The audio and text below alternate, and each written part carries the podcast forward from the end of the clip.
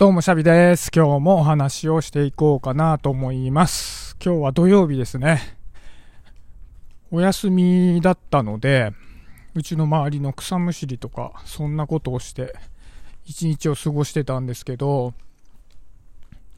で、今、まあ夕方なんでね、雨も、まあ、ほぼほぼやんだんで、また、お散歩をしながら話をしております。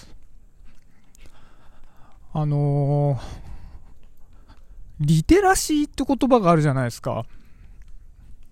ま、よくネットリテラ、なんかリテラシーってなんかいろんな使われ方するみたいなんですよね。えっと、メディアリテラシーとか、ネットリテラシーとか、情報リテラシーとかね。なんかあと聞いたことないやり方、言い方だと、精神リテラシーとかね。なんかいろいろあるみたいなんですよね。で、リテラシーそのものの意味は、適切に理解、解釈、分析し、改めて記述、表現する能力。で、読解記述力っていうみたいなんですよね。まあよく、ね、メディアリテラシーとかネットリテラシーとかって言った時に、まあそういうインターネットとかで載せられている情報に踊らされることなく、自分できちっと物事を理解して読み解く能力っていうので、ネットリテラシーとか、まあリテラシーってよくそういう文脈で使われると思うんですけど、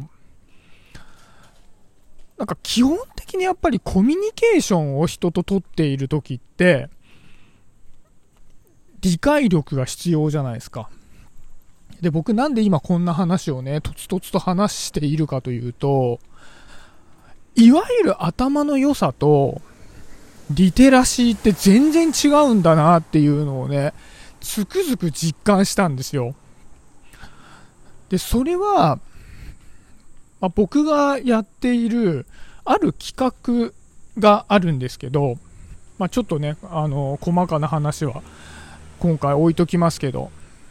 で、そこで、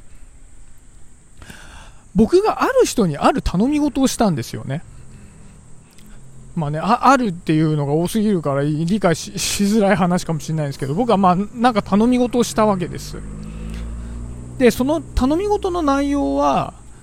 僕がそこに行くことができないので、この話をしといてねっていう、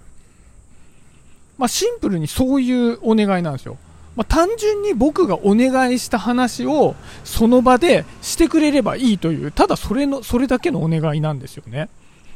なんですけど、まあ、それを頼んだ日から、まあ、何日か経って、今日になって、まあ、なんかその人がいろいろ言ってきたんですね。なんかうまくそれができる気がしないから、やっぱり自分で言ってくれないかみたいな、まあそんな連絡なんですね。で、そう思ったきっかけは高校なんですと。自分がその僕が頼んだことを代わりに言えない理由は高校なんですみたいなことも、まあ、テキスト上で送ってきたんですね。で、僕それを見て、あれ？って思って、えっと、これ何かというと、僕が頼んだお願い事と、その人がやろうとしてたことが全然違かったんですよ。まず、僕は、僕が行けない日に、この話をしてねと言っているのに、その日じゃない日に、話をしている。っていうのが一点と、僕が言ってねという話と違う話をしてしまっているというこの2点なんですよね。で、そのことによってコミュニケーションロスが起きて、まあ誤解が生じてしまって自分ではできないから代わりに言ってって言ってるんですね。でも、僕がお願いした内容っていうのと、その人が実際に話した内容っていうのが違う、そもそも。で、僕が言ってねと言った日じゃない日に言ってしまっている。この2点が違うだけでもう僕が伝えたいメッセージとは全く違うものになっちゃってるんですよね。だから、自分にはその話がうまく伝えられないんじゃなくて、違うことを伝えているから伝わってないだけの話なんですよ。そうで、まあ、これをリテラシーというかっていうと、リテラシーとは言わないかもしれないんだけども、なんか人とコミュニケーションを取った時に、自分がその相手の心理を、まあ、心理っていうか真意を理解した上で頼み事を受けているのかな。理解していないとしたらどこが理解できていないのかなっていうことをその場でイメージできないっていうことが、まあ、起きたんだなって思ったんですよね。僕がその日に結構長いこといろいろつらつらつらつら話した上でもうお願い事をしたわけだけどもそれがまあ、その人には伝わってなかったということなんですよね。で、これは僕の伝え方が悪かったっていうことがあるかもしれない。で、そうして、その場合はもうもうそもそもが僕がね、間違った伝え方してるんだから、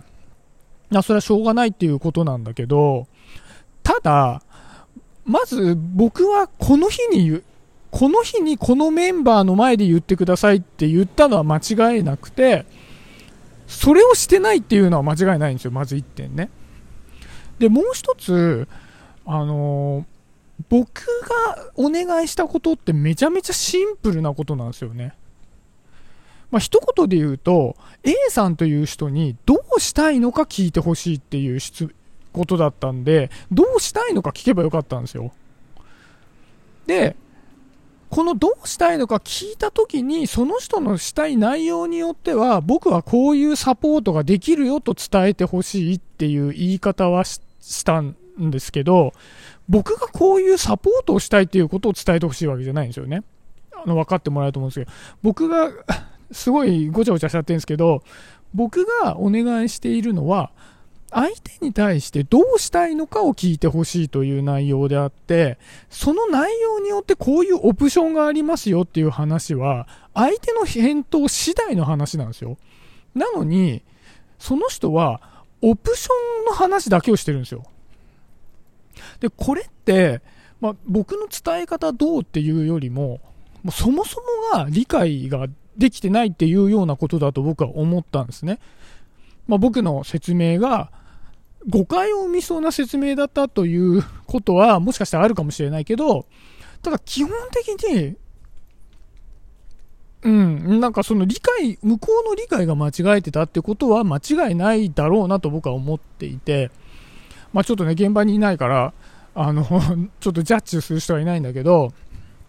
うん。で、その時僕が思ったのが、そのリテラシーというところなんですよね。そう、なんか広い意味で、相手が言っていること、で、どうしてそういうことを言っているんだろうっていうこと。で、その、そのことについて、理解ができなかった場合は調べたり聞き直したりする。まあ、例えばネットとかだと聞き直したりはできないから、そこに対して補足の情報を自分の中に入れなきゃいけないわけじゃないですか。ネットっていうのは1から10まで全部ね、1個のテキストに書いてあるわけじゃないから、何かを理解したい場合は、例えばニュース記事を見て全部受け取ってしまって、ね、あの勝手に判断するんじゃなくて、自分が理解できてないところを他で探さなきゃいけなかったりするわけじゃないですか。だからそういうことが、僕はいわゆるこういうネット社会というか、SNS とか、あとテキストのコミュニケーションとか。なんか変な話、こう人と人とが会って、言葉で喋って、意思疎通を取る、いろいろなことを理解するっていう、これだけしかなかったんであれば、基本的に理解能力ってすごく高くなくても、まあ、わかんないこと聞きゃいいんだから、まあ、やりやすいと思うんですよね。で、ただ、やっぱりこうネットとか LINE でのメッセージのやり取りとかいわゆる限られた情報の中で理解し合わなければいけないっていうことになるとやっぱりリテラシーというか理解能力っていうのが高くないといけないんだと思うんですよね。その必要が出てきてるんだと思うんですよ。だから僕は現代社会っていうのは結構そういう理解能力が全体的に高まっている社会なんじゃないかって勝手に思っていたんだけど、うん、なんかね、今回の出来事とか最近こういうまあいろんな人と接していたりした時に、なんか決してそんなことはないのかななんていうふうにね、思ったんですよね。まあ僕が高いわけじゃないですよ。僕も結構感情的に物事を受け取ってしまうことなんか多々あるので、僕が高いってわけじゃないんだけど、ただ、なんかやっぱり、こう僕なんかもう43なので、若い頃、20歳とかの頃はスマホとかもなかったし、パソコンがね、ようやく僕は手に入ったのが20歳とかそんぐらいだったんですけど、その時に比べると、やっぱり、そういった理解能力って高まっていると思うんですよね。必要に迫られて。なんだけど、うーん、なんかこう、こう人と接してるとそういうのって別に、こう、まあ個人差がめちゃくちゃ大きいんだな、みたいなことをね、なんかふと思ったので、今日はそんな話をさせていただきました。まあだからこう、人の振り見てだけですけど、自分はじゃあね、そう、二十歳とかの時よりは随分マシになったぞと思ってるけど、旗から見たらもう全然理解できてないかもしれないからね。だから、まあ、気をつけた方がいいなと思いましたね。自分もなんかいろんなことを理解した気になってて、勝手に曲解してたりってことも多いのかもしれないなと思いますからね。だからそういうのっていちいち言ってもらえるわけじゃないじゃないですか。言ってほしいけどね。そう、だから、まあちょっともしね、お友達とかでコミュニケーションしてて、こいつマジ理解してねえなっていう風に、常々僕のことを思っていたら、ぜひぜひ指摘してほしいななんて思います。はい、今日はそんなところで終わりにしようかなと思います。バイバーイ。